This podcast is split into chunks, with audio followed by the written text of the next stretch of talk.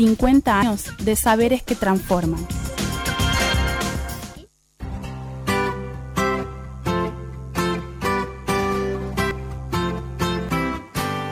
Viví tus mañanas en Radio Universidad. Agenda propia. Noticias, columnistas y buena música.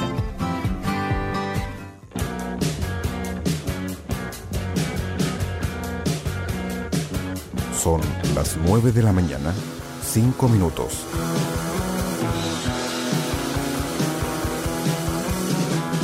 Bueno, estamos llegando a este último, esta última hora de programa y queremos abordar un tema que empezó a, bueno, volvió a la agenda en el día de ayer por eh, retomarse esta, mm, en el, en el, plano judicial, digamos, esto que involucra a la contaminación, la contaminación ambiental del embalse de, de, de aquí de, de, Santiago.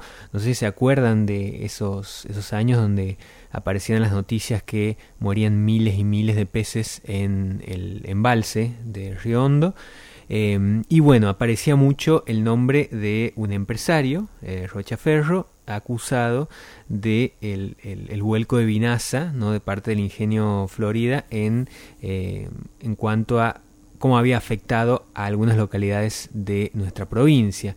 Eh, ayer se retomó de parte del, de la justicia santiagueña lo que, lo, lo que involucra a esta, a esta situación, a este esta problemática que estuvo presente en nuestra provincia durante tantos años y queríamos conversar ahora para eh, que nos dé algunas precisiones sobre qué es lo que está pasando ahora mismo en ese, en ese plano. Eh, estamos en línea con eh, Gustavo Gómez, el fiscal Gustavo Gómez, para poder conversar sobre este tema. buen día, fiscal Gómez, ¿cómo está? Nicolás Buen día, ¿qué tal? ¿Cómo está? ¿Cómo estamos? ¿Podríamos introducir un poco eh, cómo hemos llegado a esta instancia, eh, qué es lo que está pasando ahora y hacer un poco el recorrido de qué ha pasado en estos últimos años? Sí, bueno, la verdad es que eh, los medios de prensa están en falta con el tema de la contaminación de la cuenca del río Salí Dulce, por cuanto hoy mismo, todo este mes anterior, acá en Tucumán, en el Tribunal Oral Federal de Tucumán, se está haciendo un juicio a este, los directivos del ingenio La Corona por contaminación ambiental, también con pinaza. Uh -huh. Y no ha salido en ningún medio y pareciera ser de que no le ha interesado a ningún periodista, pero obviamente las causas penales contra los ingenios azucareros es una constante eh, que tenemos investigando desde la justicia federal ya desde hace muchos años. Yo puedo entender de que a veces los ingenios azucareros tienen a su favor el apoyo de los funcionarios públicos o eh, cualquier otro tipo de circunstancia que inhibe a la prensa a, pasar, a pasar esa información. Pero, en primer lugar, los juicios contra la contaminación que están produciendo los ingenios azucareros son juicios que se están haciendo, son causas penales que llevan muchos años y que obviamente la falta de difusión de esto, porque a pesar de que lo publicamos en las páginas de fiscal.gov.ar, no ha tenido la atención de los medios de prensa. Sí, eso es verdad. Ni, ni siquiera en una, en una línea, en media línea, ¿no? No ha salido absolutamente nada. Absolutamente nada. Sí. Y no porque nosotros nos negáramos a dar información, todo lo contrario. Nosotros permanentemente tenemos una agenda de prensa donde remitimos todas estas informaciones.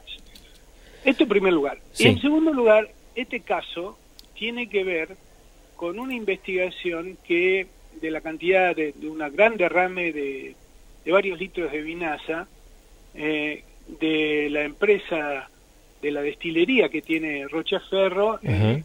en la Florida.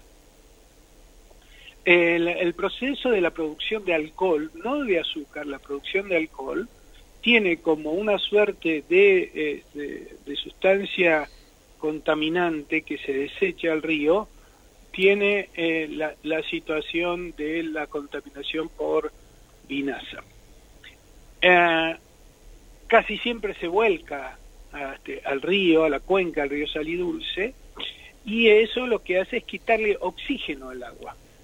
Ajá. Cuando le quita usted oxígeno al agua, aparece la mortandad de peces que usted mencionaba. Eso técnicamente se llama DBO y DQO, demanda bioquímica de oxígeno y demanda química de oxígeno.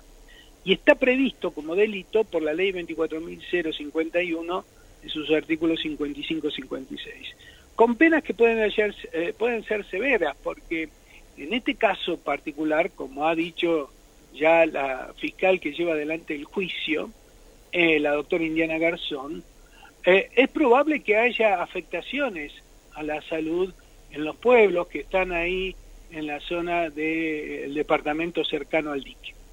Así que eh, estas causas penales en este momento se, contra el Ferro se está juzgando, eh, contra el señor Urbe se está jugando en Tucumán, y esperemos que se siga adelante a ver si podemos convencer a la industria azucarera de Tucumán que no se puede hacer dinero en base a la salud del ambiente. Ahora, desde que hemos tenido esta situación, ¿no? Han pasado varios años. ¿Ha cambiado en alguna medida la manera de producir de la industria o de por lo menos hacerse cargo de esos eh, desechos, administrarlos de otra manera? ¿O eso eh, sigue pasando con otros nombres? Eh, la verdad es que nuestro trabajo esencial es investigar delitos, juzgarlos y condenarlos. Nos llevamos nosotros un registro de si hay mayor o menor contaminación.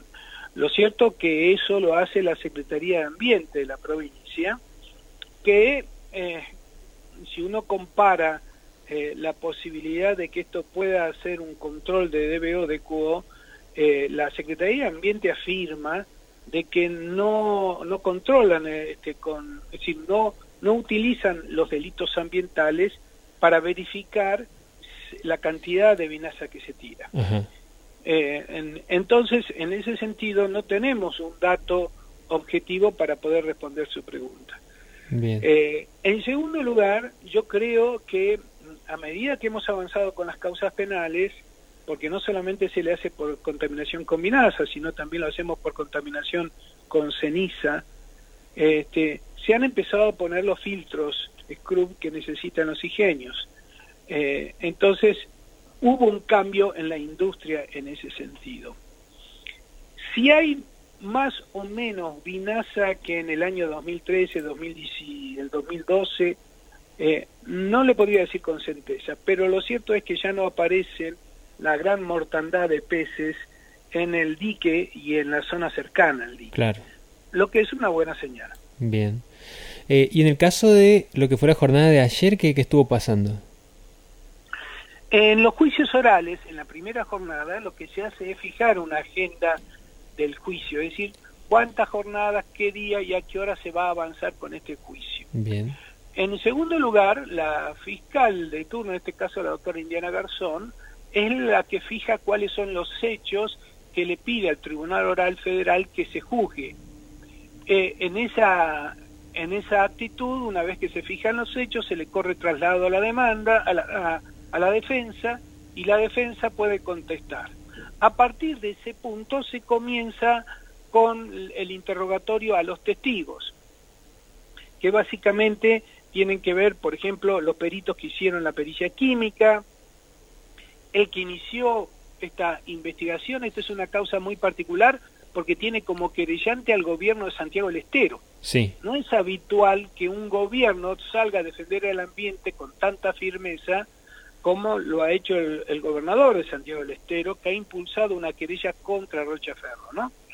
Este, y, y la verdad es que celebro esto, porque yo no conozco que en la provincia del Tucumán se haya ni siquiera hecho una denuncia penal por contaminación ambiental este, en, nuestra provincia. A pesar de que obviamente los ríos que contaminan en Santiago del Estero pasan por Tucumán. claro, claro. Bueno, entonces vamos a estar atentos a todo lo que vaya eh, pasando alrededor de, este tema. Siempre nos interesa ir siguiéndolo de cerca. Eh, ¿Está previsto que se extienda durante cuánto tiempo, más o menos? Eh, la primera, la, son, van a ser las tres, estas tres semanas. Este, hoy está en un juicio hasta la una, después está previsto en esta semana, creo que mañana y pasado, o el viernes, no estoy muy seguro.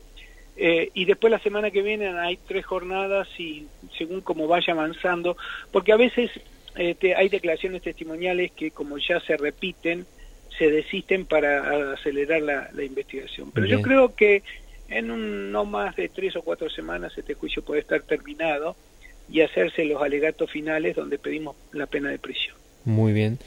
Bueno, fiscal, muchas gracias por atendernos. Que tenga buen día. Igualmente. Ahí estábamos conversando con el fiscal Gustavo Gómez en relación a este caso, bueno, que es un gran problema eh, que estuvimos teniendo hace tantos años, el, eh, cómo los ingenios tucumanos volcaron vinaza en la cuenca salidulce y eso generó una mortandad inmensa de, de peces